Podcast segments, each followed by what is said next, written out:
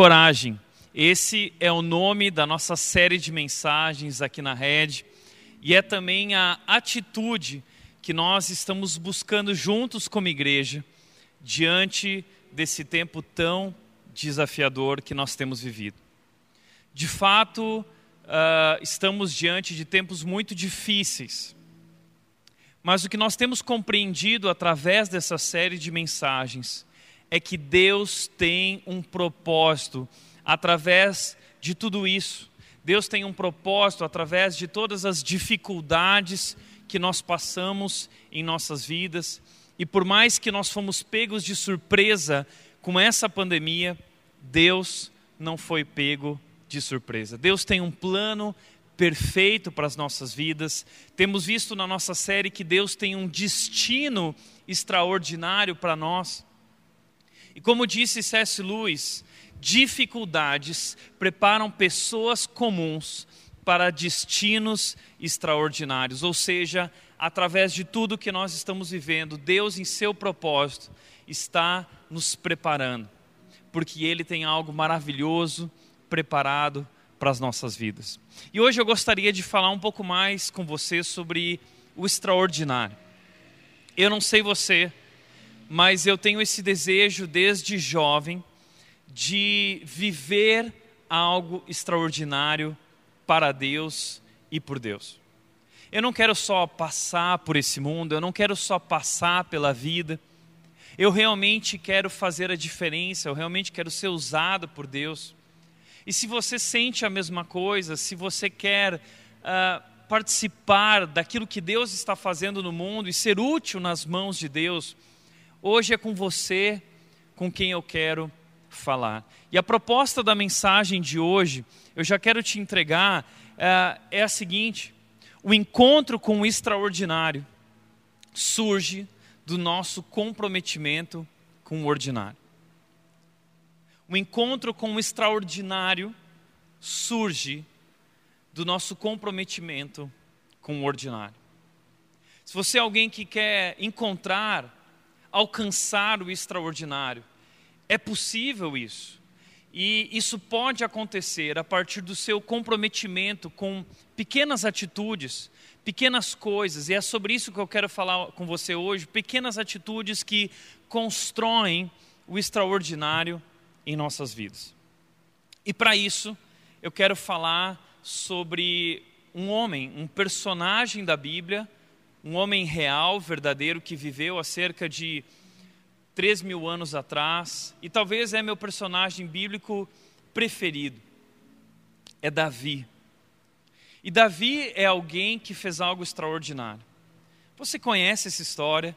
Existem tantos livros, tantos filmes que já foram feitos para contar a respeito desse jovem que venceu o gigante Golias. Essa história tem inspirado pessoas, tem inspirado equipes ao longo dos anos. Essa história é utilizada em finais de Copa do Mundo. Até hoje, essa história nos inspira, todos nós conhecemos, talvez uma das histórias mais famosas da Bíblia e de toda a história, é a história desse jovem que fez algo extraordinário. Ele venceu um gigante. E nós gostamos dessa história, não é? Porque todos nós temos desafios gigantes, todos nós enfrentamos grandes problemas que são como gigantes para nós. E essa história nos mostra que nós podemos vencer gigantes e que não existe nenhum problema que é maior que o nosso Deus. Mas hoje eu quero te mostrar como Davi fez isso.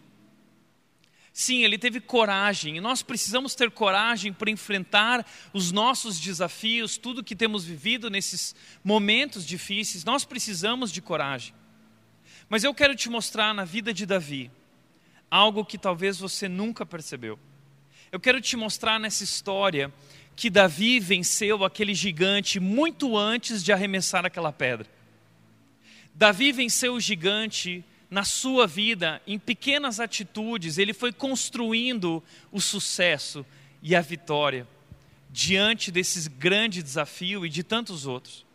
Eu quero te convidar a tentar perceber isso nessa história. Então, deixa eu te apresentar esse jovem Davi, para que todos nós possamos entender de quem nós estamos falando. Em primeiro lugar, Davi era um adolescente. Davi, provavelmente, na época em que ele derrubou aquele gigante, ele era alguém que poderia ter entre 15 a 20 anos. Um adolescente, um jovem, que muitos poderiam olhar e dizer que não é capacitado, não é capaz, porque é muito jovem ainda, mas foi uma jovem, um adolescente. Uh, Davi, ele pertencia ao povo de Israel, e seu pai se chamava Jessé, e o pai dele tinha oito filhos, e Davi era o caçula desses oito filhos. Ele tinha mais sete irmãos, era uma grande família. Só que ao contrário da nossa época, ah, no nosso tempo hoje, os caçulas eles são valorizados. Né? O caçula é sempre mimado. O caçula é aquele que não apanha mais, os outros irmãos apanharam, o caçula não apanha. O caçula é o, é o protegido pela mamãe cheio de privilégios que os outros irmãos não tiveram, não é? Só que naquela época era totalmente diferente. Aquela aquele momento, aquela cultura valorizava sempre o primogênito, o primeiro filho, os primeiros filhos eram mais importantes e tinham mais direitos. E o último filho, o caçula, ele era, é, é, era esquecido. O caçula era responsável por fazer o que ninguém mais queria fazer e servir o restante dos outros irmãos. Esse era Davi, um caçula. E além de tudo isso, Davi ele era pastor de ovelhas. Então, eu expliquei isso na semana passada e na, na, na, no momento em que falamos sobre Moisés, de que a profissão de pastor de ovelhas era uma profissão extremamente desvalorizada. Então ninguém queria ser pastor de ovelhas entre os egípcios e nas culturas. Mas Davi era responsável por cuidar de ovelhas, ele era pastor de ovelhas, enquanto seus irmãos estavam servindo o rei Saul, estavam servindo como soldados na guerra. Davi era só um pastor de ovelhas, cuidando das ovelhas de sua família. Ele não tinha uma posição de destaque, e naquela época, a maior posição de destaque que alguém poderia ter era trabalhar para o rei, seja como soldado, seja no palácio servindo o rei. Esse era o auge de uma carreira de sucesso. Mas Davi não tinha uma carreira de sucesso. Davi era uma pessoa comum, com um emprego comum, desvalorizado, um salário baixo, aparentemente sem nenhum talento especial. Esse era Davi. E por último, é, eu gostaria de considerar que Davi também ele era desvalorizado. Por que desvalorizado? Primeiro lugar, porque quando nós olharmos, você vai ver lá no capítulo 17 de 1 Samuel, versículo 28, quando Davi pergunta para o seu irmão Eliabe, quem é esse homem que está confrontando a nossa nação e o nosso Deus? Eliabe diz o seguinte para Davi, primeiro lugar, Eliabe zomba de Davi. Ele diz: você é um tampinha, quem é você para querer falar qualquer coisa ou perguntar? E ele acusa Davi. E ele diz: Olha, Davi, vai, volta para casa e vai cuidar daquelas suas poucas ovelhas, menosprezando Davi e zombando de Davi. E diz que todas as pessoas e soldados com quem ele falou tiveram a mesma atitude. Então, provavelmente, Davi teve que lidar com esse tipo de rejeição, pessoas que não o valorizavam.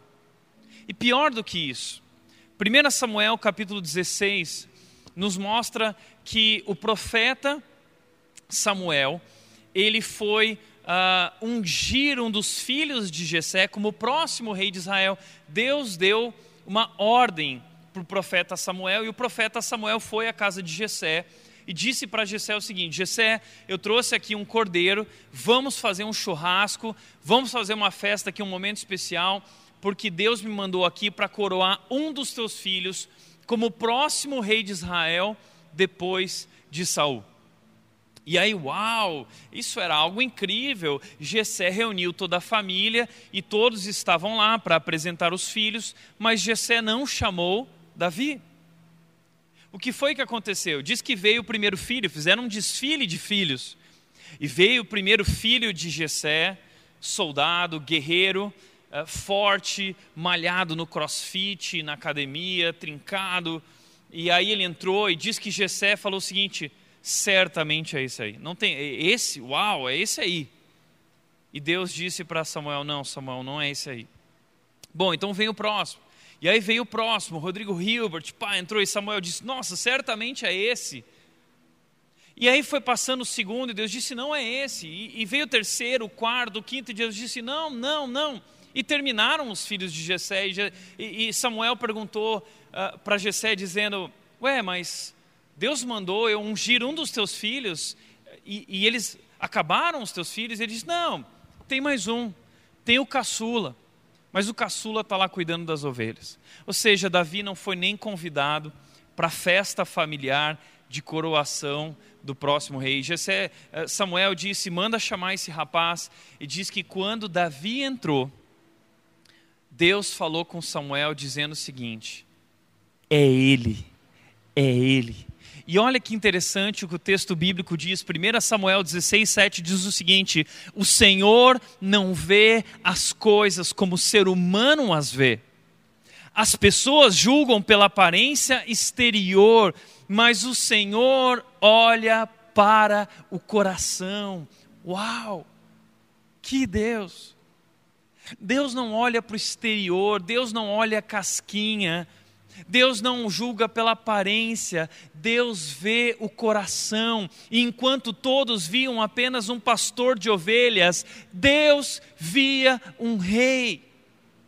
E essa é a primeira coisa que você precisa entender. Talvez você se sente como Davi, uma pessoa comum. Talvez você se sente invisível. Talvez você não é aquele popular convidado para todas as festas e momentos, talvez você não é reconhecido pelo seu trabalho ou por seus talentos. Agora, Deus vê você, Deus enxerga o teu coração, e Deus procura pessoas como Davi que dispõem-se a servi-lo de todo o seu coração com excelência, e é sobre isso que eu quero falar com você hoje. É sobre esse Davi uma pessoa comum como nós, não é alguém especial. Esse jovem que derrotou o gigante é uma pessoa comum, como nós. E deixa eu te mostrar quais foram as atitudes na vida dele que construíram o extraordinário. A história continua dizendo o seguinte, 1 Samuel, capítulo 17, versículo 16, diz o seguinte: Davi foi ungido depois daquele momento como o próximo rei de Israel. Isso não aconteceu naquele momento, demoraram-se muitos anos para ele tomar posse no trono. Durante todo esse tempo, ele continuou trabalhando e servindo. E o capítulo 17 diz para nós o seguinte: durante 40 dias, pela manhã e à tarde, o guerreiro filisteu apresentava diante do exército israelita e o desafiava. O que estava acontecendo foi que uma guerra, um grande conflito internacional estava acontecendo naquele momento, no Vale de Elá. E de um lado das montanhas do Vale de Elá estava o povo de Israel, o povo de Deus, a nação de Davi. E do outro lado estava uh, o povo filisteu. E diz que durante 40 dias, um guerreiro descia o vale e gritava e desafiava a nação de Israel, dizendo o seguinte: Olha, eu quero que alguém venha batalhar comigo, e se essa pessoa ganhar de mim, nós vamos servi-los. Vocês venceram a batalha, mas se vocês eh, perderem, vocês nos servirão e perderão a batalha. Só que esse guerreiro era Golias. E Golias, diz a Bíblia, ele tinha quase três metros de altura e era um guerreiro experiente, vencedor de todas as batalhas que ele já tinha enfrentado. Ninguém nunca tinha derrotado Golias. E esse Golias, o grande trunfo do exército uh, filisteu, descia o vale e gritava e desafiava toda a nação. Então, o capítulo 17 está nos mostrando que eles estão vivendo um momento difícil, um momento de dificuldade, um momento de guerra, é um grande conflito internacional. E isso move toda a nação. E é nesse contexto que algo interessante acontece. Há, há uma mudança do macro para o micro. Do versículo 16, nós vamos agora para o versículo 17 e 18, que diz o seguinte: Um dia, nessa ocasião, durante esse momento em que Golias estava desafiando a nação de Israel lá no vale de Elá, Jessé disse a Davi. Então agora nós vamos desse conflito internacional para um pedido de um pai para um filho. E é aqui que tudo começa. Dá só uma olhada nisso. Leve depressa para seus irmãos que estão no acampamento. Os irmãos de Davi estavam servindo como soldados de Saul lá no acampamento de Israel. Este cesto com grãos tostados e leve estes dez pães. Leve também esses dez queijos para o capitão deles. Provavelmente o pai de Davi, a família de Davi era uma família de mineiros, né? Porque, além de tudo, Gessé preparou o queijinho e falou assim: leve esses queijos aqui para o comandante. Veja como estão seus irmãos e traga notícias deles. Então, os irmãos de Davi, os grandes homens, eles estavam na guerra. E aí Gessé diz para Davi: vai lá e leve esses pães. Esse é o serviço de Davi. O serviço de Davi é o que ninguém quer fazer. O serviço de Davi é cuidar de ovelha, o serviço de Davi é servir pão, é servir cafezinho, é varrer chão. Esse é o serviço de Davi. Mas o que eu quero te mostrar é a atitude de Davi, as pequenas atitudes de Davi diante do lugar onde ele está e do que é pedido para ele. E aqui eu quero te mostrar três atitudes, pequenas atitudes ordinárias, que constroem o extraordinário em nossas vidas. A primeira atitude que eu quero te mostrar é a excelência. O versículo 20 diz que a resposta de Davi ao pedido do seu pai foi: Davi deixou as ovelhas com outro pastor e na manhã seguinte partiu bem cedo com os presentes, como Jessé havia ordenado. Davi obedece seu pai e ele faz isso com excelência. A tarefa que foi pedido para ele não é uma grande tarefa. Levar pães não é algo extraordinário. Mas Davi faz as coisas ordinárias com excelência. Diz o texto que ele acordou bem cedo, ele partiu bem cedo. E se você for olhar no original, isso significa de madrugada. E as outras versões da Bíblia dizem isso: de Davi levantou cedo de madrugada. Qual é o adolescente, o jovem, que você conhece, que o pai pede para que ele faça uma tarefa, e esse jovem adolescente levanta de madrugada para fazer essa tarefa? Então, Davi é alguém diferente. Tudo que Davi faz, ele gosta de fazer com excelência.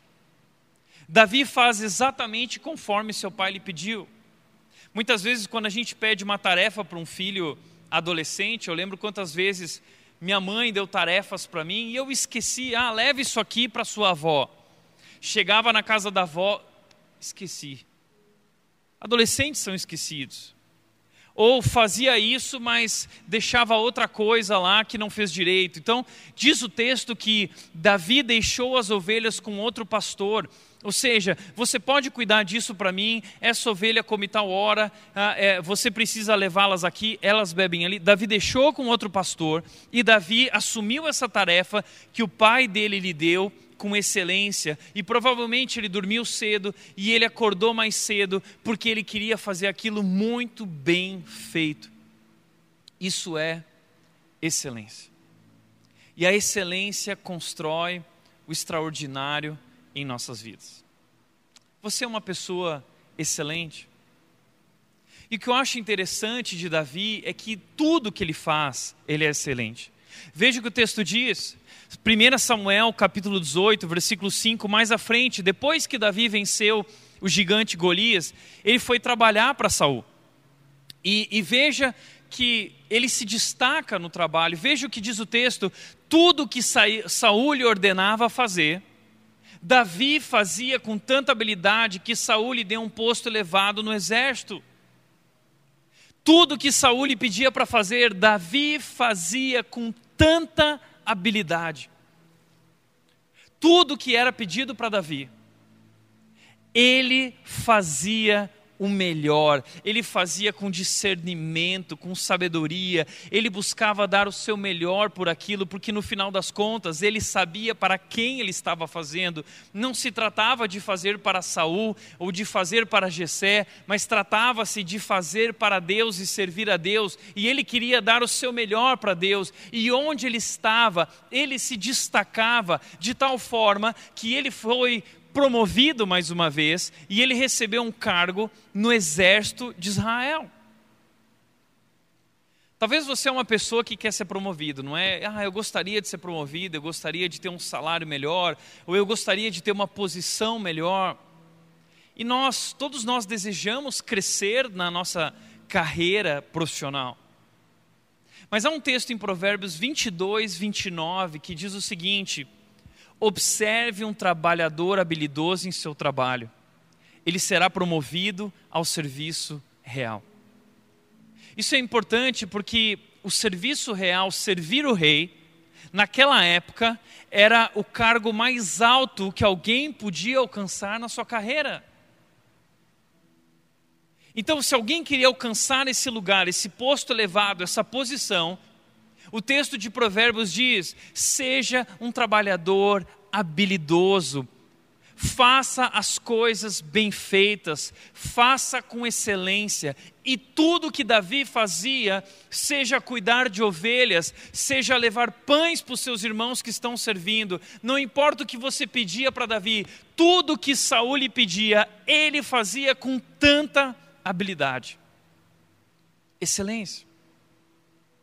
Eu gosto muito de falar sobre esse assunto excelência, porque nós, na nossa cultura brasileira, nós não compreendemos direito o conceito de excelência.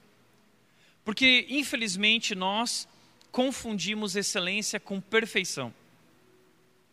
E, e, e, é claro que a perfeição é inatingível.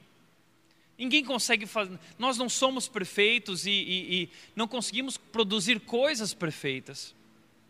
Mas o nosso problema na cultura brasileira é que nós, nós temos um, um, o jeitinho brasileiro. Nós temos esse jeito de fazer as coisas de qualquer jeito.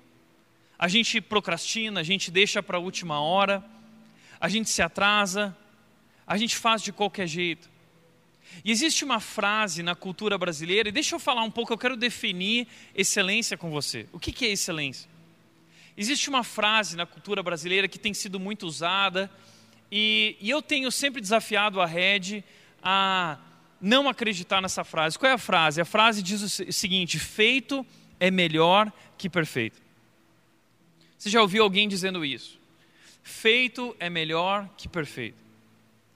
E eu entendo que muitos querem dizer com isso que é preciso começar, é preciso tentar, é preciso se esforçar, e muitas vezes vamos fracassar e aperfeiçoar. Mas eu acredito que, infelizmente, muitas pessoas, quando estão servindo a Deus, quando estão no seu trabalho, quando estão no seu ambiente familiar, a mentalidade do feito nos impede de ir além. Eu gostaria de dizer, e sempre proponho isso, que aqui na rede nós não acreditamos nessa frase.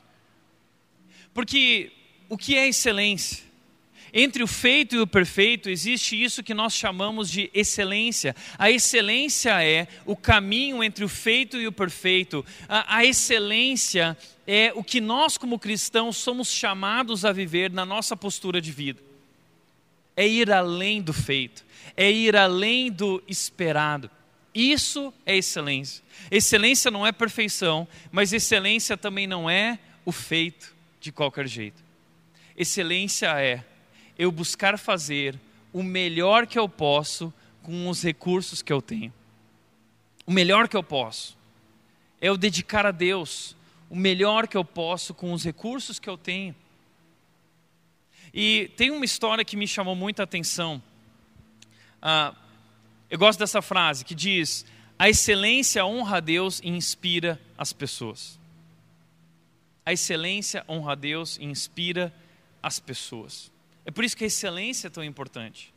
Porque o nosso Deus é um Deus excelente. O nosso Deus é um Deus que criou todas as coisas com excelência e tudo que ele faz, a sua obra é maravilhosa em detalhes. Deus é um Deus de detalhes, como disse Ludwig Mies, o maior arquiteto da história, já falecido. E mais do que isso, a excelência não somente honra a Deus, mas a excelência inspira as pessoas. Porque quando as pessoas veem algo excelente, elas dizem uau, é aquele fator uau. E, e era isso que Davi tinha. Davi tinha o fator uau. As pessoas olhavam para ele e diziam: Uau, é, Deus está com esse rapaz, porque tudo que ele faz, ele faz bem feito, ele serve da melhor maneira possível. Uma história que me chamou a atenção recentemente foi a história desse CEO, o Dan Cathy, que é o CEO do Chicken Flay. E eu já falei muitas vezes aqui a respeito dessa empresa e o quanto eu admiro essa empresa. Eu já tive a oportunidade de visitá-los na sua sede lá em Atlanta e foi talvez uma das maiores experiências da minha vida. E por que essa empresa marcou profundamente a minha vida e me inspira? Porque eles decidiram ter uma empresa que vive a visão do reino de Deus, que vive para o propósito de Deus. E o que eles querem, a missão deles, é honrar a Deus, servindo as pessoas com excelência. E eles são excelentes. E tem uma história que recentemente eu estava lendo a respeito do Dan Cat, que uh, ele, ele foi visitar uma das lojas do Chicken Filet que estava estreando com algumas pessoas e pastores. E a loja não estava aberta ainda, ele só mostrou o novo lugar.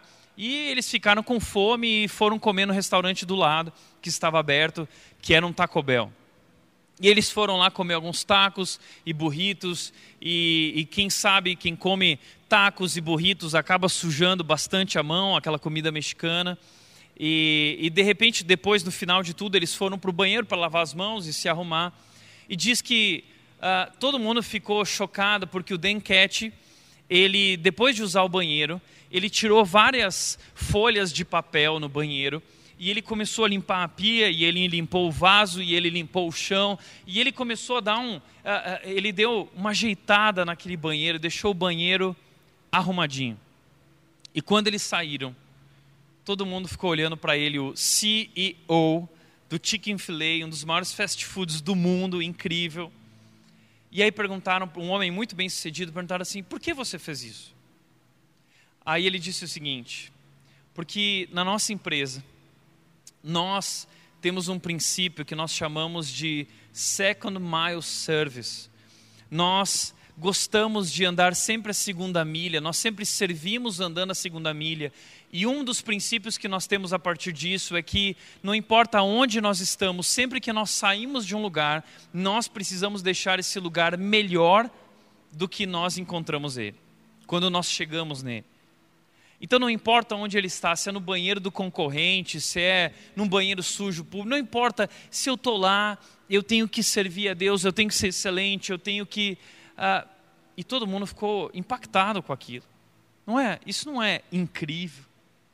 Second mile service. Eles tiraram isso de Mateus capítulo 5, versículo 41. Jesus disse o seguinte: Se alguém o forçar a caminhar uma milha com ele, caminhe duas. Isso é segunda milha. O que é segunda milha?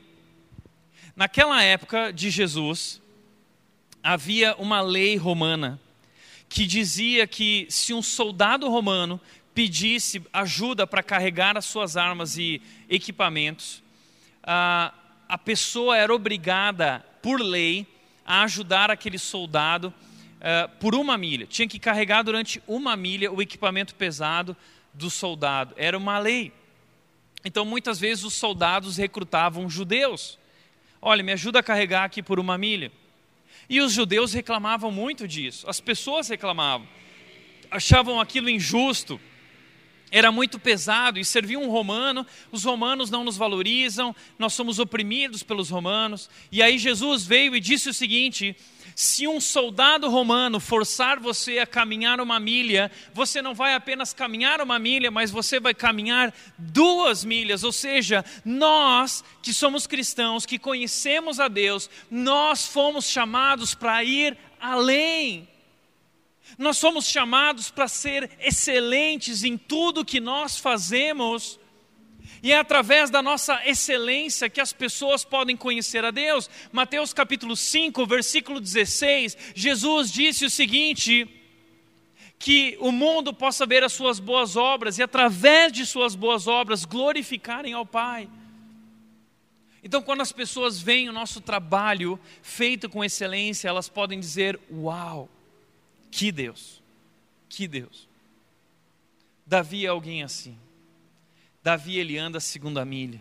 Davi ele anda a terceira milha. Não importa quem pediu para ele, não importa qual é o serviço que é colocado diante dele, tudo que ele faz, ele faz com excelência. Essa é a primeira atitude ordinária que constrói o extraordinário. A segunda atitude ordinária que constrói o extraordinário é a submissão. Porque Davi faz conforme Gessé lhe havia ordenado. E quem é Gessé? É o pai que não chamou ele para a festa de coroação do rei, que esqueceu dele. Mas ele se submete.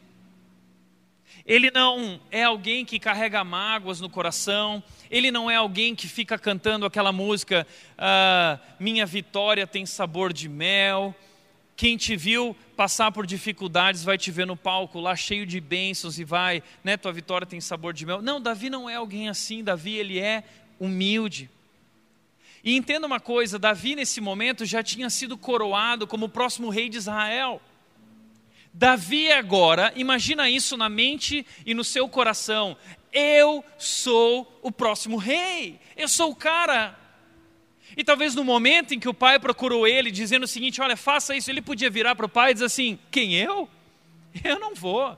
Vá você, eu sou rei. Eu vou é sentar no trono, eu não vou carregar pão de queijo. Eu não vou mais trabalhar com ovelha. O meu negócio é ser rei.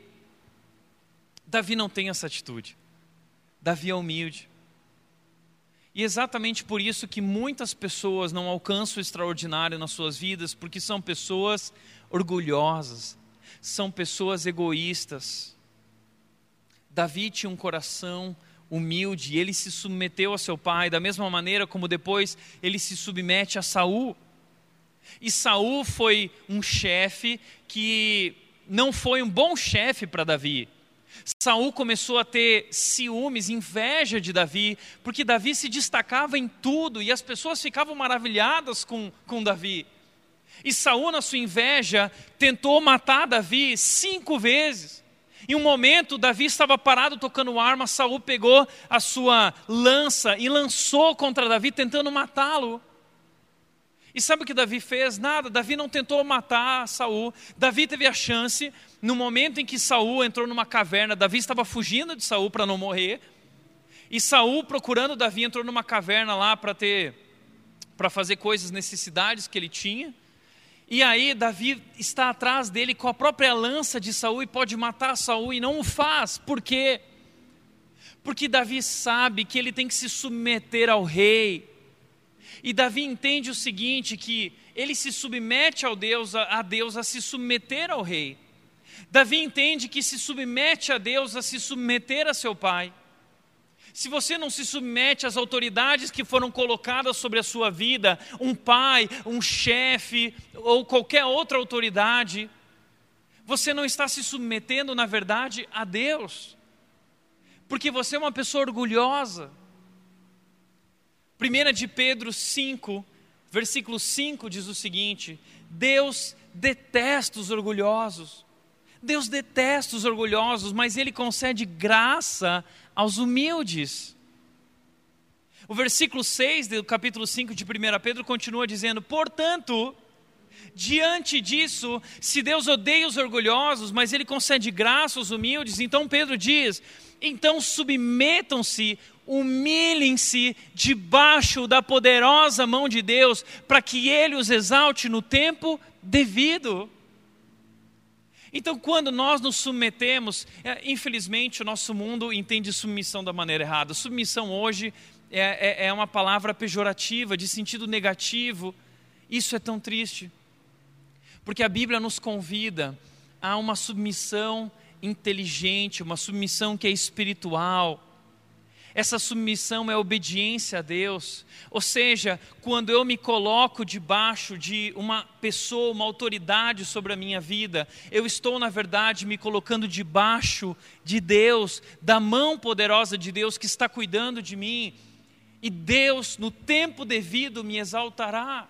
E foi exatamente isso que aconteceu com Davi. Davi passou 13 anos fugindo de Saul. Davi foi para o meio do deserto. Davi foi para a nação inimiga. Davi foi para o meio dos filisteus. Foi para a cidade de Golias, que ele tinha matado Golias. Ele foi lá para se esconder. Ele foi lá para pedir exílio. Ele foi lá para pedir ajuda. Ele se escondeu em cavernas, em florestas, 13 anos sofrendo, esperando, se submetendo a Deus. Por isso, uma das atitudes que constroem o extraordinário na nossa vida, uma atitude ordinária, é nos submetermos a Deus. E por nos submetermos a Deus e compreendermos que Deus tem o tempo certo para fazer cada coisa em nossa vida, nós nos submetemos às autoridades que Ele colocou sobre nossas vidas, seja quem for. Assim como Cristo se esvaziou e nos serviu, nós somos chamados na vida cristã a nos esvaziar. Filipenses capítulo 2, versículo 5 diz: Seja a atitude de vocês a mesma de Cristo Jesus, que não considerou o fato de ser igual a Deus algo a que devia se apegar, mas esvaziou-se a si mesmo, esvaziou-se a si mesmo, assumindo a forma de servo. O nosso mundo fala sobre encher-se. Encha-se de si mesmo. A Bíblia nos diz: esvazie-se e sirva. Era essa, essa era a atitude de Davi, alguém que se esvazia e serve. Por isso, Davi alcançou o extraordinário na sua vida. E logo depois disso, ele leva então os pães, ele vai até o local de batalha. E diz que Davi ele chega exatamente no momento em que Golias estava ah, gritando e fazendo aquele desafio habitual. E Davi chega lá, e ele ouve aquele gigante de quase três metros gritando: ah, Se alguém aqui é homem, se há homem em Israel, vem aqui me desafiar. E diz a Bíblia, se você olhar o texto, veja o capítulo 17, depois leia esse, esse trecho, o 16 e o 17. É uma história incrível e verdadeira, tão maravilhosa, com tantas lições para as nossas vidas. Se você for olhar o texto, você vai ver que todas as vezes que Golias fazia isso, os soldados se escondiam, eles tinham medo. E Davi chega nesse momento e Golias desafia, gritando a nação e zombando do seu Deus, zombando do Deus de Israel. E Davi vê aquela cena, todo mundo se escondendo. E na, e na ausência de um soldado que queira duelar com Golias, o rei precisava assumir essa posição, ir à frente e dizer o seguinte: eu vou então, se ninguém vai, eu vou. Mas nem Saul, nem soldado nenhum tinha coragem para enfrentar o gigante. Então Davi, ele vira para o seu irmão e ele diz para Eliabe no versículo 28 do capítulo 17, quem, nos versículos antes do 28, ele diz, quem, quem é esse homem, esse incircunciso que está desafiando o nosso Deus? Eliabe então zomba de Davi no versículo 28, os outros soldados, e Davi fica indignado com aquele homem que está confrontando o seu Deus. Davi conhece esse Deus, quem ele acha que ele é, para confrontar o nosso grande Deus poderoso. Ele não é nada diante do nosso Deus. E essa é a terceira atitude de Davi, a terceira atitude ordinária em nossas vidas que nos ajuda a construir o extraordinário, que é disposição. 1 Samuel 17, 32 diz: Davi disse a Saul: Ninguém se preocupe por causa desse filisteu. Parem de ter medo, parem de se preocupar. Agora é o seguinte, ó, eu vou lutar contra ele. Eu vou. Como eu disse, se nenhum soldado fosse, era papel do rei dizer, então eu vou lutar contra ele. Mas o rei também não quis. Porque humanamente falando, era loucura Golias era o maior guerreiro da história naquele momento, um guerreiro vitorioso. Mas Davi diz: então eu vou. Porque Davi está disposto a fazer aquilo que ninguém quer fazer. E ele se dispõe. E, e, ele chega para Saul e fala isso, e Saul diz: Não, mas você. E aí Davi diz: Quem é você? Você é só um pastor de ovelhas. Mas aí Davi diz para Saul o seguinte: Não, eu não sou só um pastor de ovelhas, eu sou um pastor de ovelhas treinado, altamente treinado e capacitado. Eu já matei leão, eu já matei urso, e Deus me livrou das garras do leão, Deus me livrou das garras do urso, Deus me livrou de todos esses, e Deus vai me livrar desse gigante. Quem ele pensa que é para confrontar o nosso Deus? E Saul diz: Então tá bom, você quer ir, a loucura é sua, já que não tem ninguém, alguém tem que ir, então vá você. Então pega aqui a minha armadura e Davi e, e Saul dá sua armadura para Davi, mas diz que Davi foi colocar a armadura, Saul era muito grande, a armadura não coube em Davi. E Davi tirou aquela armadura e disse o seguinte: Não, eu vou sem armadura, eu vou assim mesmo, eu estou acostumado assim. E diz que Davi foi. E, e, e Davi chegou diante de Golias. E o que Golias fez? Golias começou a zombar de Davi, dizendo: Quem você pensa que é? Você acha que eu sou um cachorro para você vir com uma, uma funda para cima de mim? Eu, sabe o que eu vou fazer com você, Davi? Eu vou pegar seu corpo e eu vou esmagar você, eu vou esquartejar você, e eu vou pegar os seus restos e eu vou jogar para os animais e para as aves, e eles vão devorar você, e eu vou mostrar que o Deus de vocês não é nada. Então Davi disse o seguinte para Golias: Davi disse o seguinte: Não, você não entendeu. Você não entendeu quem é o meu Deus. Eu não preciso nem de espada para ir contra você. E hoje todos aqui saberão quem é o verdadeiro Deus e que Ele concede vitória, não é por espada, não é pela experiência na guerra, Ele concede vitória porque Ele é o Deus poderoso e ninguém pode contra Ele. Então foi o que Davi disse ele disse no versículo 37 para Saul: O Senhor que me livrou das garras do leão do urso também me livrará desse filisteu. E ele foi, ele pegou aquelas cinco pedrinhas e ele foi diante de Golias. E quando Golias tinha, ele tinha um escudeiro dele junto com todas as armas, diz que Golias foi para cima de Davi. Davi pegou uma pedra, colocou na sua funda. Imagina essa cena. E Davi arremessou aquela funda, arremessou aquela pedra. Só que aquela pedra, aquela pequena pedra, ela foi como um míssel na direção da testa daquele gigante, atingindo e cravando na testa dele, e aquele gigante caiu no chão. E Davi foi até ele, então pegou a sua própria espada e cravou na sua cabeça e levantou a sua. Eu imagino esse momento, todo mundo olhando para aquilo e vendo aquele jovem mostrando quem era o seu Deus.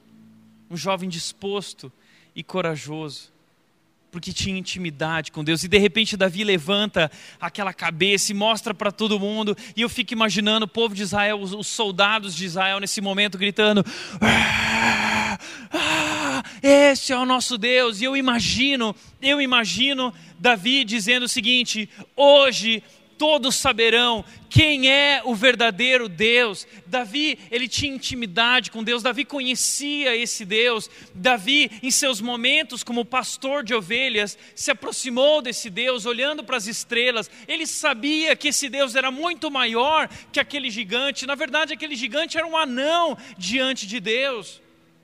E Davi diz o seguinte: O meu Deus é o Deus criador que pode todas as coisas, Ele é o Senhor do impossível, Ele é o Deus criador, o Deus dos céus e da terra, e nada, nada, nada pode impedi-lo de agir. Como diz Romanos 8: se Deus é por nós, quem será contra nós? Ou o que será contra nós?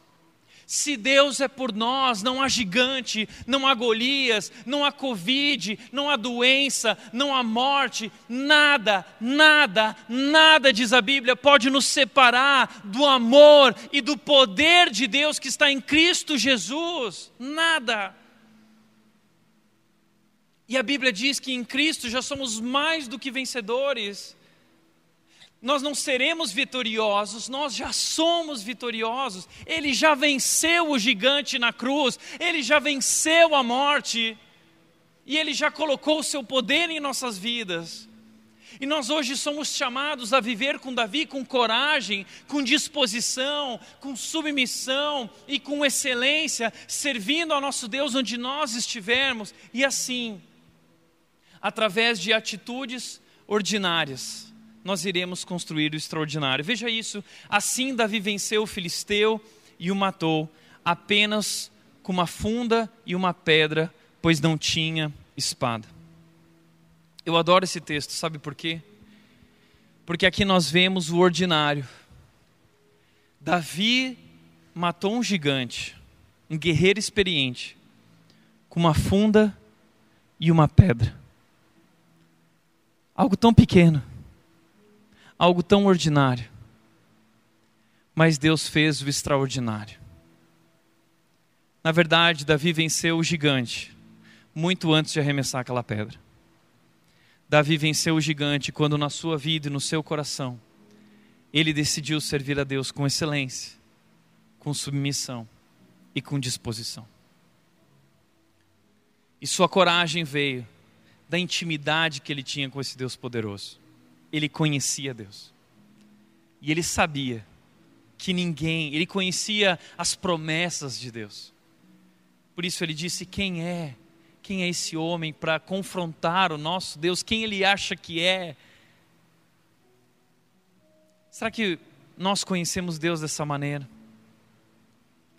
Se talvez nós aprendêssemos a enxergar os problemas e obstáculos dessa forma, talvez nós teríamos uma atitude diferente diante das dificuldades. Como diz aquela frase tão famosa, clichê, não diga ah, a Deus qual é, qual é o tamanho do seu problema, mas diga aos problemas qual é o tamanho do seu Deus. É mais ou menos isso. Não importa o que se coloca diante de nós, não importa qual é o obstáculo, Deus é maior que qualquer dificuldade em sua vida. Deus é maior que qualquer gigante em sua vida. E em Cristo há vitória.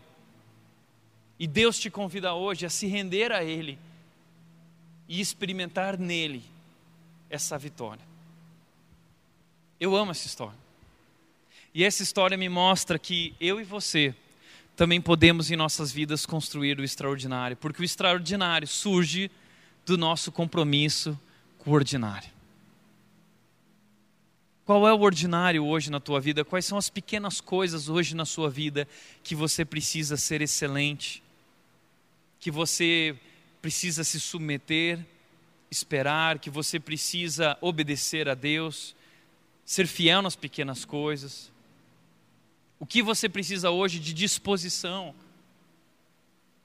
Deus pode fazer grandes coisas com um jovem disposto. Assim como Deus pode fazer grandes coisas com um velho disposto, como ele fez com Abraão. Assim como ele pode fazer com uma mulher disposta, como ele fez com Esther que nós veremos na semana que vem. Uma mulher de coragem. Deus pode fazer grandes coisas.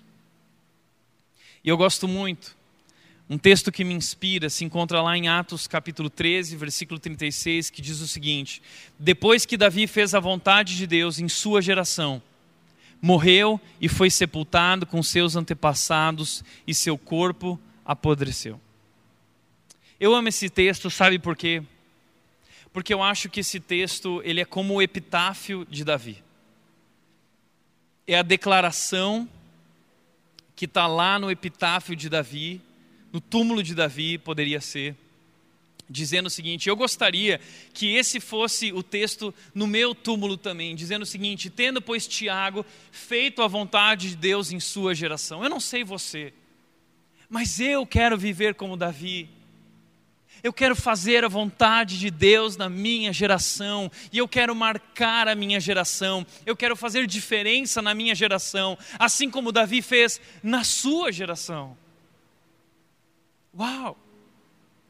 E o que eu acho incrível é porque todos sabem o que Davi fez. Ele fez muito mais, ele fez coisas extraordinárias em Israel.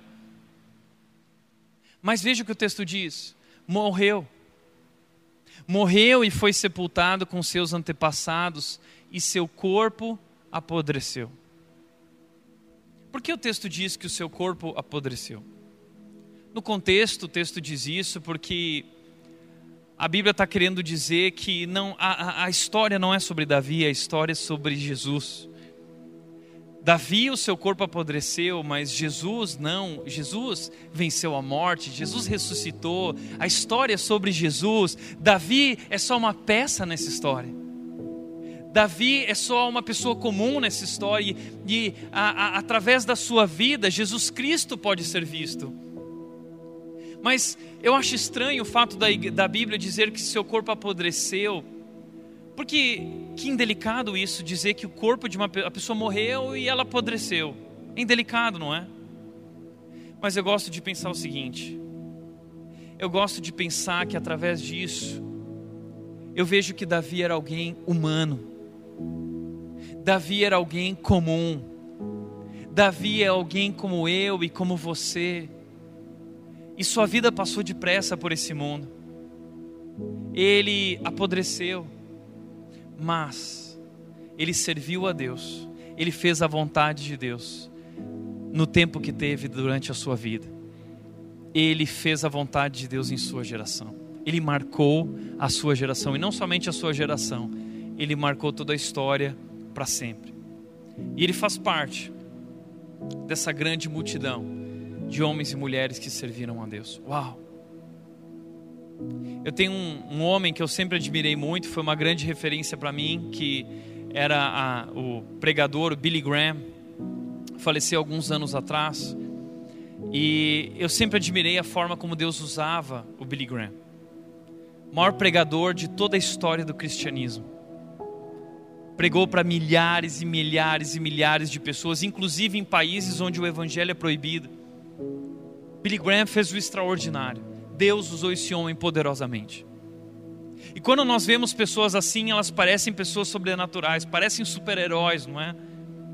Mas uma experiência que me marcou foi o dia que lá em Atlanta eu fui conhecer a casa onde o Billy Graham nasceu.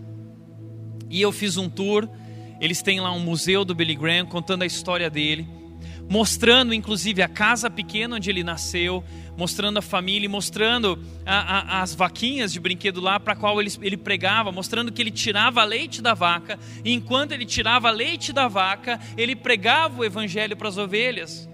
Não é uma semelhança? Pessoas comuns, Davi, um pastor de ovelhas, Billy Graham, um, alguém que estava lá é, ordenhando a vaca e, e tirando leite.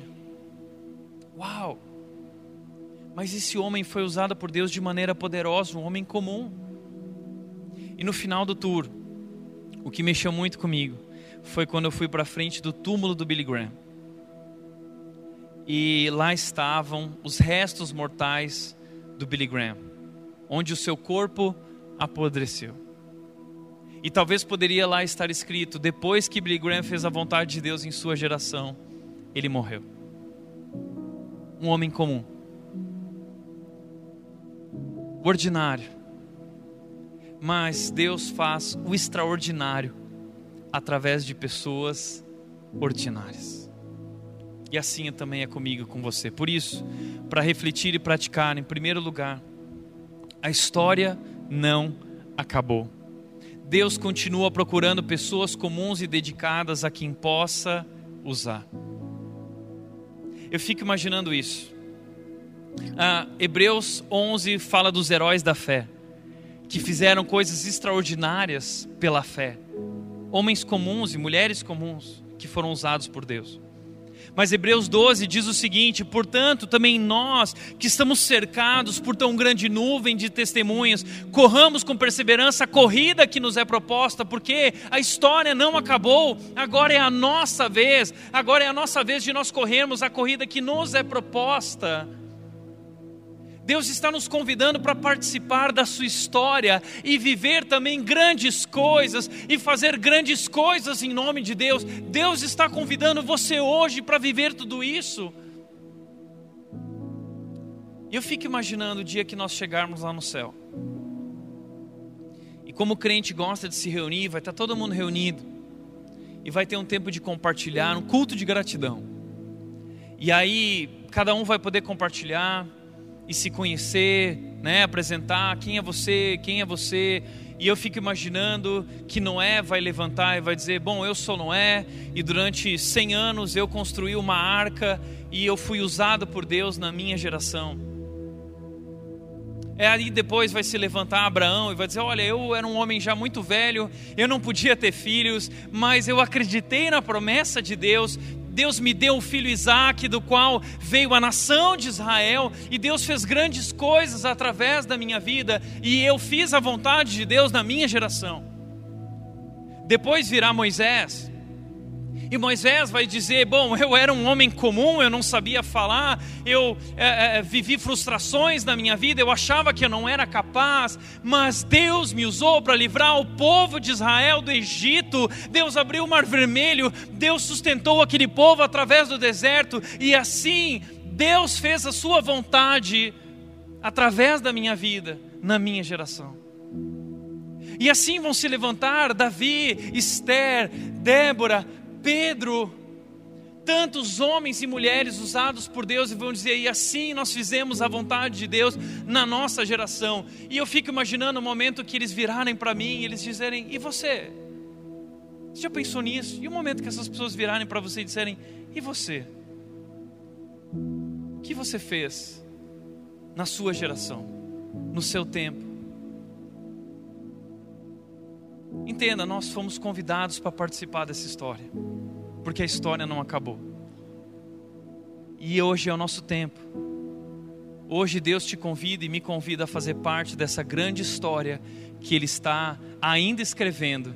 E toda essa história não é sobre mim, não é sobre você, não é sobre Davi, é sobre Jesus, o Filho de Deus, que deu a vida por nós naquela cruz.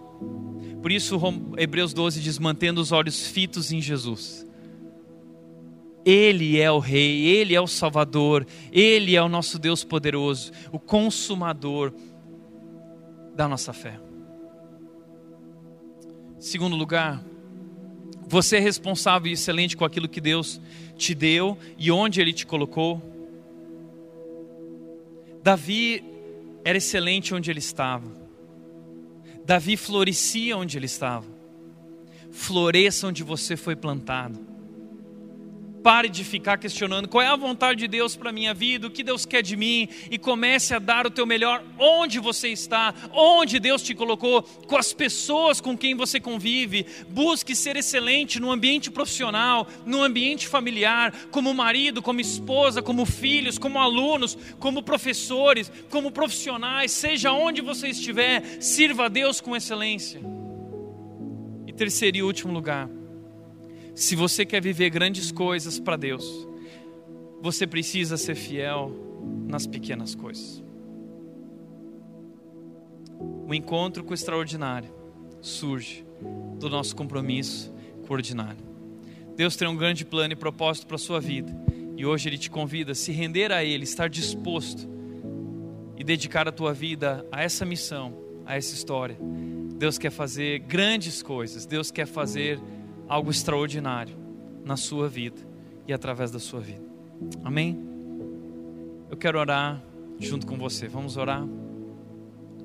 Pai, nós queremos te agradecer por essas histórias inspiradoras, histórias reais, de pessoas reais, pessoas com fraquezas, com debilidades, pessoas comuns pessoas ordinárias que se dispuseram, se colocaram diante de ti, se entregaram a ti, e o Senhor os usou de maneira extraordinária.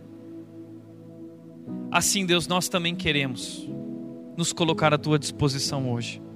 A nossa oração, o que nós declaramos, Deus, é que nós estamos disponíveis. Nós queremos fazer parte dessa história. Nós, Deus, não nos deixe de fora do que o Senhor está fazendo no mundo. Nos usa. Somos pessoas comuns. Nós somos fracos. Mas nós cremos, Deus, que o teu poder se aperfeiçoa em nossa fraqueza.